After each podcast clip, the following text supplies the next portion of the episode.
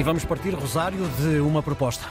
Uma proposta de Pacto Social da CIP. Nós estamos praticamente a duas semanas da apresentação da proposta de Orçamento do Estado para 2024 e numa antecipação, em preparação já há alguns meses, a CIP, a Confederação Empresarial de Portugal, juntamente com o GT, preparou um pacto social com 30 medidas que apresentou ao Governo. A negociação paralela à concertação com o Governo recebeu o desagrado do Presidente do Conselho Económico e Social, Francisco Assis, e não teve o acordo de todos os patrões. Ontem, no final da reunião com patrões e sindicatos, a Ministra do Trabalho recusava qualquer qualquer negociação paralela e falava num processo em construção.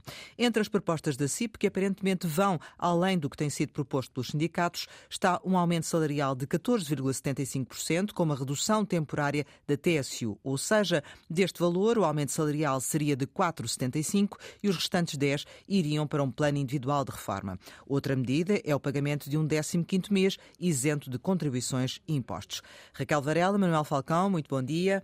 Raquel, qual o mérito desta iniciativa da CIP que aparentemente, e reforço aparentemente, vai muito além daquilo que os sindicatos têm proposto? Bom dia. O mérito é nenhum. Os patrões em Portugal querem continuar a ser patrões, mas o Estado é que deve pagar os salários.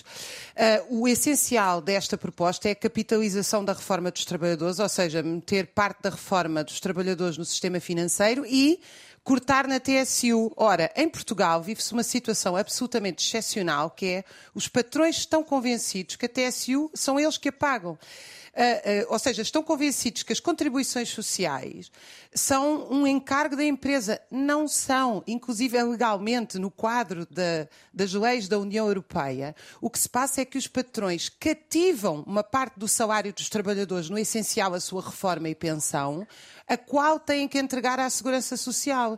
Ora, evidentemente que ninguém aqui é estúpido. Se se dá um aumento salarial de 4% e se corta na TSU, o que significa, e aquilo que está a propor a CIP, é um aumento de encargo dos impostos gerais para o Estado e uma diminuição dos impostos para as empresas e uma diminuição direta do salário dos trabalhadores. Só que em vez de ser o salário imediato, é o salário diferido no tempo. Manuel Falcão, concorda?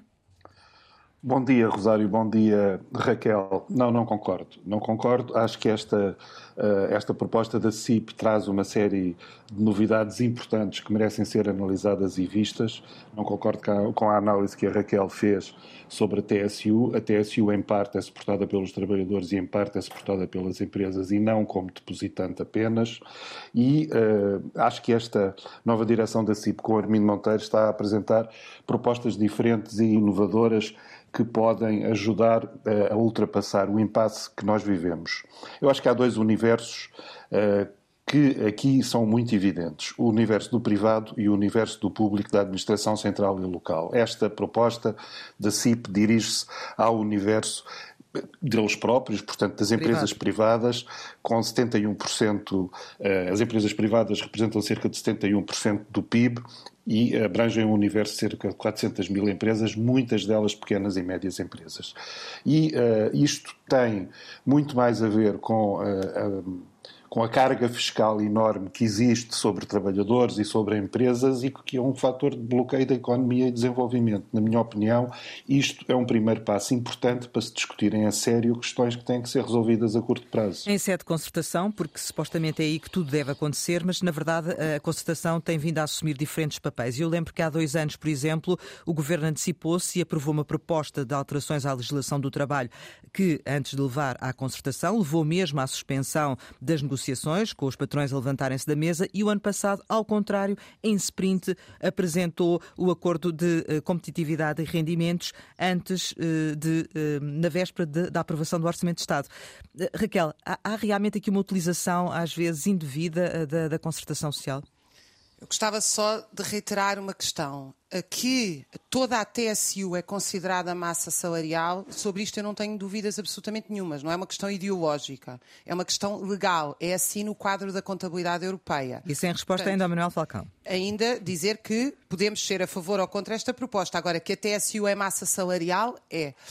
Uh, sobre a concertação social, a, a, taxa real de representação da UGT, que é quem, na maioria das vezes, serve, digamos, de parceiro para afirmar publicamente uma concertação social. Mas neste caso a lebre é a CIP, não é, não é Raquel? Sim, não.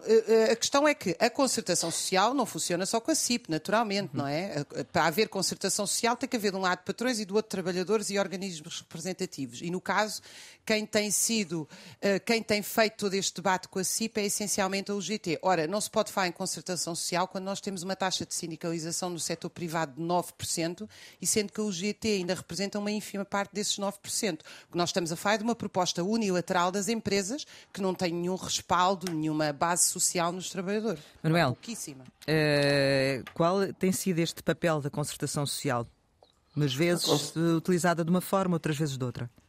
A concertação social tem servido mais para ser veículo de contestação do que propriamente de concertação, na minha opinião, ao longo dos anos. Seria muito bom que as coisas se alterassem desse ponto de vista. E, uh, eu creio, não quero entrar em detalhes técnicos com a Raquel sobre esta matéria, mas uma questão, embora ela, a TSU faz parte do custo cada trabalhador, seja onde ele estiver. Eh, podem chamar a massa salarial, podem chamar outra coisa qualquer, a TSU que cabe às empresas pagar sobre o trabalho das pessoas é maior do que aquela que as pessoas pagam também, porque é uma taxa dividida entre empregador e trabalhador. Mas não quero entrar muito nessas questões técnicas. Parece-me que o que é relevante aqui é mesmo tentar que uh, haja uma concertação de facto. E gostava de salientar uma coisa a propósito concluir, dos números que a Raquel uh, introduziu, que é a taxa de sindicalização em Portugal tem estado a cair e provavelmente a Raquel até sabe isso muito melhor do que eu, porque segue muito este universo. cada vez mais os sindicatos representam um pouco o que se passa e à exceção do universo da administração pública representam muito pouco e são muito pouco efetivos.